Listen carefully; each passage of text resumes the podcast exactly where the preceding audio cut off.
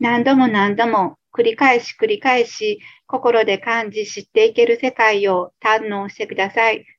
今、肉を持っている今、愚かな自分が作ってきた世界を知っていけるんです。本当の自分を見失ってきたから、苦しみ続けてきた自分だったと心から分かっていきましょう。自分で自分を捨てたグレスさを心で知っていける今という時です。初めてです。生まれてきて初めてそんな自分の心の叫びを受け止めていけるんです。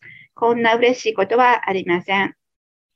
どんな自分でもいい。受け止めていけるだけのものを私にはあるとしっかりと確認してください。